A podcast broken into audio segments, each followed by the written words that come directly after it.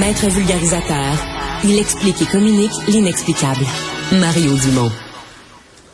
C'est assez, euh, je vais vous le dire, assez sauté cette histoire qui se retrouve, mais qui circule un peu partout dans le monde depuis quelques jours. C'est retrouvé dans les médias québécois aujourd'hui.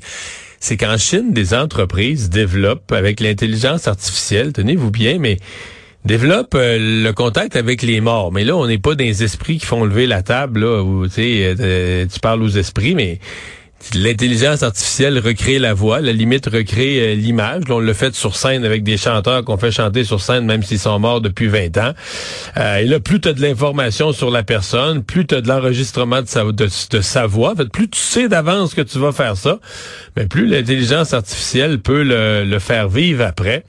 Alors là, pour certains, on fait avec ça des espèces, une autre forme de, de, de, de, salon funéraire, pas de salon funéraire, mais de, de cimetière, mais de cimetière de vivants. Et dans d'autres cas, on permet aux gens de leur parler, puis on dit que pour les plus fous, on peut même camoufler la mort d'un proche en le faisant euh, via ses avatars, sa voix, en le faisant aux yeux de certains, là, en le faisant vivre, euh, faisant vivre artificiellement après euh, sa mort. Quoi penser de tout ça? Frédéric Bruno, professeur associé à l'École des médias de l'UCAM, spécialiste en l'intelligence artificielle et ses dérives.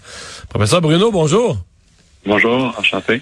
Je pense que pour le commun des mortels, on lit ça, on a un petit vertige, là. Oui, oui, mais tout à fait, peut-être à raison.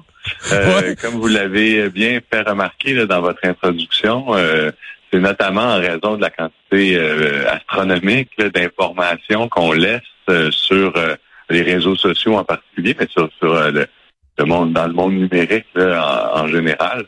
Et euh, ce qui était euh, il y a quelques années là encore euh, réservé, si on veut, c'est encore une innovation en soi avec des avec des, des personnalités là, pour qui évidemment on avait beaucoup plus de vidéos et, d'informations, mais ça devient de plus en plus accessible à tout un chacun parce que chacun d'entre nous on laisse une quantité énorme d'informations et, et les et les, les outils d'intelligence artificielle sont devenus suffisamment puissants pour, pour recréer. Bon, on comprend bien là, dans, dans l'article, on, le précise d'ailleurs, c'est assez rudimentaire encore ce qu'on hmm. peut faire là pour l'instant pour le commun des mortels, là, pour qui on a une quantité souvent bon importante d'informations, mais que pas comme pour les, les vedettes, Non, mais, ouais, effectivement, là, quelqu'un comme moi, là, pour lequel il y a des centaines d'heures d'enregistrement, euh, ou, même quelqu'un d'ordinaire, mais qui aurait le cancer aujourd'hui, avec ce genre de technologie-là, puis qui dirait, bon, ben, il me reste pour un an à vivre, mais durant cette année-là, on va enregistrer du son de ma voix, on va accumuler du contenu, euh,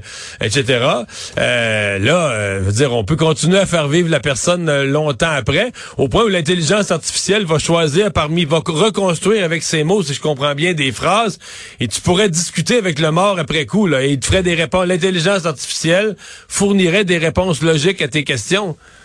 Tout à fait, tout à fait. Par ailleurs, ben, je, vais en profiter pour dire, euh, euh, il y a probablement suffisamment d'informations sur votre cas que, que je pourrais être en train de parler avec un avatar présentement et je m'en rendrais pas compte. ouais, c'est ça. Non, effectivement.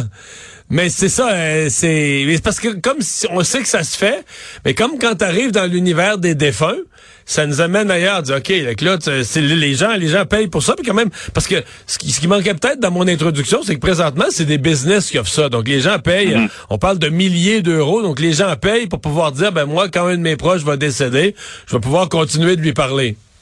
Oui, et ça, ça ben, évidemment, ça soulève une question. Il y a, il y a en soi, là, à mon avis personnel, il n'y a, pas de mal à, faire. Euh, d'ailleurs, il y a, des, entreprises de fonds funèbres et, et tout le reste. Il n'y a, pas de mal en soi avec ça, mais évidemment, ça peut soulever des questions sur la, le, type de service qu'on va offrir. Parce que là, bon, on, évidemment, là, on voudrait que ce soit un, service qui, soit bénéfique pour les personnes qui vont l'utiliser, mais là, dans quelle mesure on peut euh, on peut évaluer euh, l'aspect néfaste ou bénéfique, dans quelle mesure on peut aussi euh, diriger les gens pour qu'ils puissent avoir un, une utilisation qui soit qui soit euh, qui soit soit bénéfique pour pour leur euh, pour, pour pour leur deuil finalement.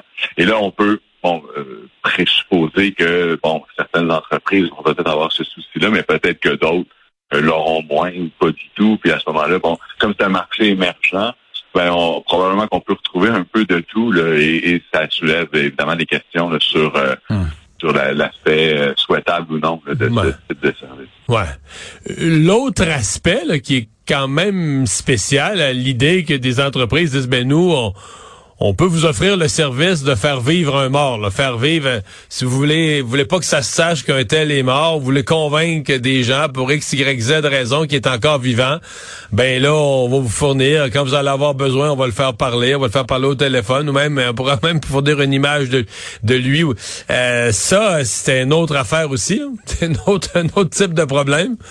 Oui, ben j'imagine, il, il, y a très certainement des, des, des utilisations frauduleuses qui pourraient être faites de, de ce type de service-là. On peut penser à toutes sortes de formes de manipulation.